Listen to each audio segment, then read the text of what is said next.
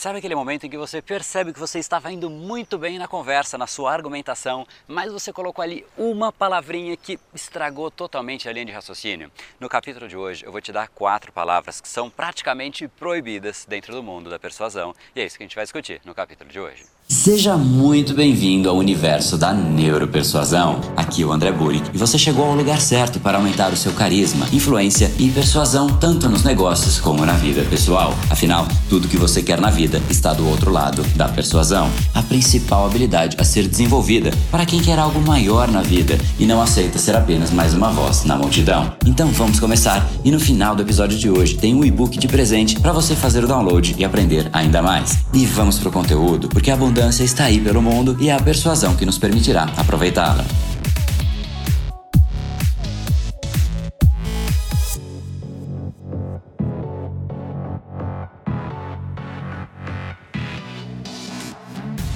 Fala pessoal, André do Brain Power, Academia Cerebral, criador do método Neuropersuasão e hoje é mais um dos nossos capítulos diários da série Detalhes que fazem toda a diferença da série Neuropersuasão para você aprender uma nova ferramenta, colocar em prática e se tornar uma pessoa muito mais impactante, muito mais influente e hoje a gente vai falar sobre palavras que sim devem ser evitadas, especialmente no momento natural, não são proibidas de fato, porque de repente em algum momento, em alguma estratégia elas fazem sentido, mas a gente usa essas palavras muito mais do que a gente deveria, então eu vou colocar colocar aqui simplesmente para você ter essa reflexão neste momento e de repente colocar um freio no seu cérebro para você utilizar cada vez menos estas palavras. E a primeira delas é mas. Poxa, eu quero te ajudar, mas naturalmente o que você está dizendo ali de um jeito muito explícito é que a sua vontade de ajudar durou apenas três palavras. Quero te ajudar, mas não vou te ajudar, né? Fica evidente que você basicamente cortou o caminho de te ajudar. Essa, essa via, essa alternativa de ajudar a pessoa deixa de ser provável, deixa de ser existente, porque você colocou o mas, quero te ajudar, mas pouco importa todo o restante que você vai dizer, porque a pessoa ali já criou a barreira, ali ela já se fechou, ali ela já está contra você. Você quer me ajudar, mas, ou seja, você não vai me ajudar, então deixa eu ir embora e procurar alguém que me ajude. Você criou através do mas uma eliminação de tudo que você disse antes desta palavra. Esse é o efeito da palavra mas. Quando você diz isso, você anula tudo que você disse e aí você cria um espaço para abrir uma nova linha de raciocínio. Só que o grande ponto é que quando você for abrir essa linha de raciocínio, a pessoa já vai estar fechada e automaticamente o mas prejudicou você trazer uma alternativa para aquela pessoa. Que tal se ao invés de usar o mas, você fizesse de um jeito diferente? Eu quero te ajudar e eu sei que existem diversas alternativas. Algumas são possíveis, outras obviamente não são possíveis. A gente não consegue fazer tudo que a gente quer. Existe existem alternativas que a gente consegue resolver. E é exatamente isso que a gente vai encontrar em conjunto. Conta comigo, tamo junto. Você encontrou aqui um caminho, uma defesa, você criou uma unidade entre você e a pessoa. A palavra mas eliminaria essa unidade. Então, primeira palavra que a gente deve evitar, porque a gente usa muito mais do que a gente deveria, é a palavra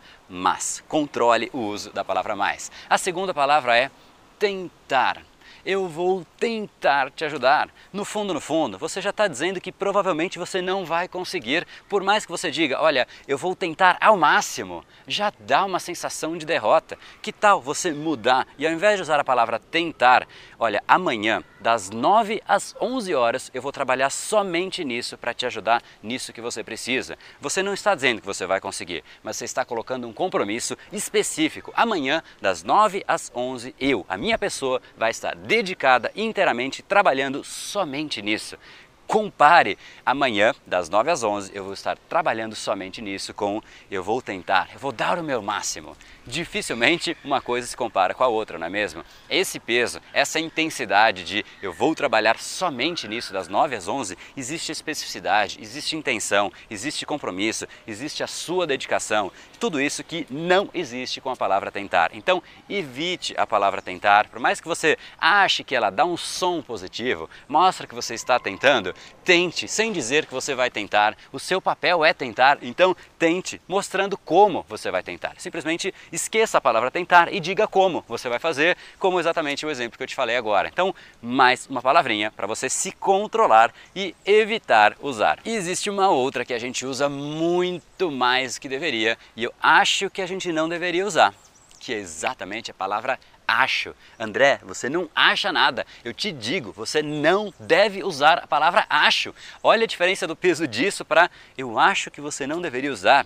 Quando você diz eu acho, você basicamente diz que você não sabe. Quem sabe não acha, quem acha não sabe. Você tem que eliminar essa sensação de que você simplesmente está ali buscando naquele momento a melhor alternativa para a pessoa. Uma autoridade não acha, uma autoridade diz o que tem que ser feito. Um juiz não acha que está errado, o juiz diz está errado o que você fez e você vai preso. O médico não diz eu acho que você pode ter isso. Cara, você está com esse problema e você tem que tomar esse remédio. Você não tomaria um remédio se o médico vira para você eu acho que você pode ter essa doença, então você tem que tomar esse remédio. Você não vai tomar esse remédio. Quem acha não sabe, quem sabe não acha troque o ache por algo de repente, olha, com base em X, Y e Z, este é o melhor caminho. Então você não está dizendo que de fato este é o melhor caminho. Você está dizendo que com base nas informações que você tem, talvez não sejam completas, então nesse cenário este é o melhor caminho. Desse jeito você está de uma maneira se resguardando. Talvez é isso que você queira usando a palavra acho. Se você quer se resguardar, mostre a linha de raciocínio, mostre a base, a fundamentação da sua decisão, mas tome uma decisão com base em X, Y e Z este é o melhor caminho. Ou de fato já diga, este é o melhor caminho. Faça isso porque isso realmente vai ser benéfico para você. O peso disso é muito maior do que a palavra acho.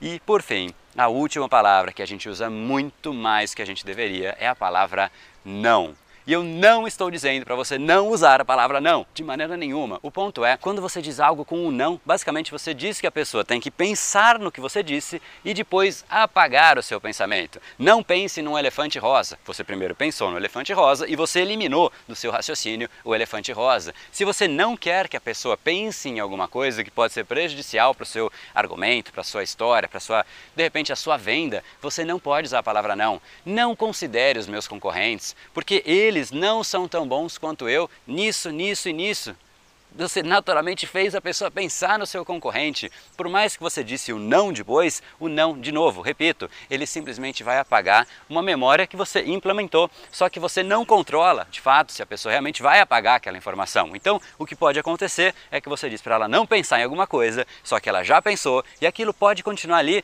na cabeça dela, de repente, mostrando que o caminho que você disse para ela não fazer pode sim ser melhor e isso prejudica totalmente a sua linha de raciocínio. Então, de novo, não estou dizendo para você não usar a palavra não. Não existe como, só nessa frase eu usei 800 vezes. O que eu te digo é: evite usar a palavra não caso você não queira que aquele assunto específico entre na linha de raciocínio. Caso você não queira que a pessoa pense naquilo, a gente faz este erro. Eu não quero que a pessoa pense nisso, então eu digo para ela não pensar.